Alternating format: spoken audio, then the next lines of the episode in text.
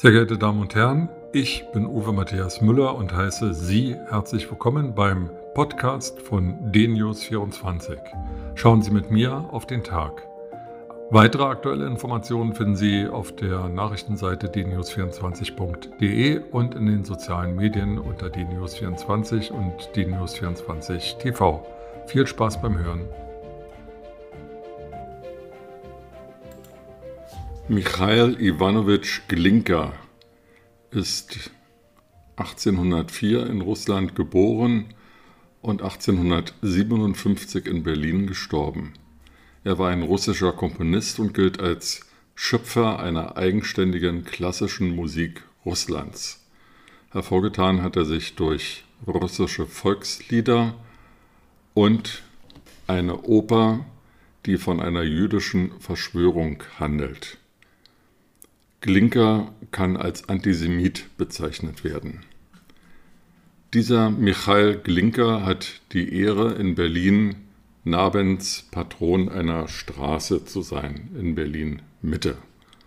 Und nun soll ihm die zusätzliche Ehre gewährt werden, neuer Namenspatron eines U-Bahnhofes zu werden, der bisher Mohrenstraße heißt.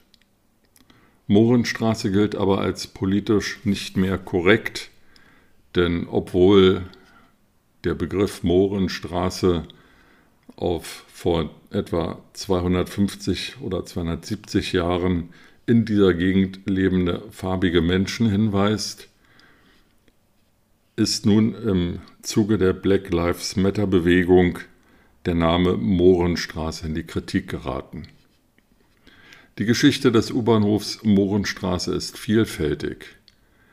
Er liegt an der U-Bahn-Linie U2 im Berliner Ortsteil Berlin-Mitte und unter dem Zietenplatz.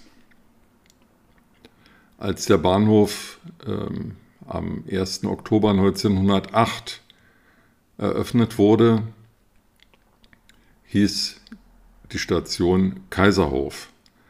Denn am Ziternplatz und Wilhelmplatz, zwei Plätze, die ineinander übergehen, lag eines der Luxushotels Berlins neben dem Adlon, nämlich der Kaiserhof. In ihm stiegen viele Staatsgäste ab, weil fußläufig entfernt, wenige Schritte ähm, vom Hotel Kaiserhof lag die Reichskanzlei und das Auswärtige Amt sowie weitere Ministerien. Nach dem Zweiten Weltkrieg wurde der U-Bahnhof umbenannt, zunächst in Ernst-Thälmann-Platz, nach dem Führer der deutschen Kommunisten nach dem Ersten Weltkrieg und später dann in Otto-Grotewohl-Platz. Otto Grotewohl war nach dem Zweiten Weltkrieg ein SPD-Führer, der den Kommunisten die Hand reichte zur Vereinigung von KPD und SPD zur SED und dieses Handreichungssymbol war dann auch das neue Logo der Partei SED. Nach dem Fall der Mauer und der Vereinigung der beiden Teile Deutschlands wurde der U-Bahnhof Otto Grotewohl Platz umbenannt in Mohrenstraße. Nun also Namensstürmerei. Der Platz soll umbenannt werden, weil Mohrenplatz nicht mehr politisch korrekt ist.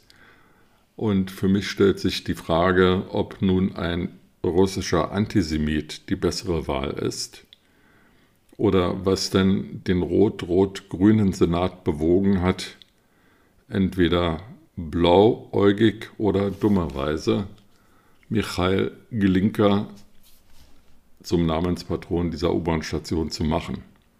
Warum überhaupt in der heutigen Zeit noch eine Straße nach einem russischen Antisemiten benannt werden kann, aber nicht nach farbigen Menschen, die in dieser Gegend gewohnt haben, erschließt sich mir logischerweise nicht. Schlimmer aber und ganz ernsthaft finde ich, dass die ganze Diskussion unhistorisch ist. Mir ist überhaupt nicht klar, wie man Menschen erklären soll, was in Deutschland passiert ist, was die Geschichte Deutschlands ist, sowohl im schlechten als auch im guten Sinne, wenn Statuen gestürzt werden, Namen von Straßen und Plätzen geändert werden und die deutsche Geschichte aus dem Bewusstsein der Öffentlichkeit verschwindet. Man muss keine Heldenverehrung für schlechte Vorbilder betreiben, aber die Erinnerung muss wachgehalten werden, sowohl an Glanzstücke in unserer Vergangenheit als auch an tiefschwarze Punkte. Insofern ist das wohlfeile Vorhaben des rot-rot-grünen Senats in Berlin nur ein weiteres Beispiel für nicht nur Opportunismus, sondern auch Populismus, denn bevor bewusst wurde, der Öffentlichkeit bewusst wurde, wer Michael Glinka war, nämlich ein jüdischer Antisemit, ein, ein russischer Antisemit,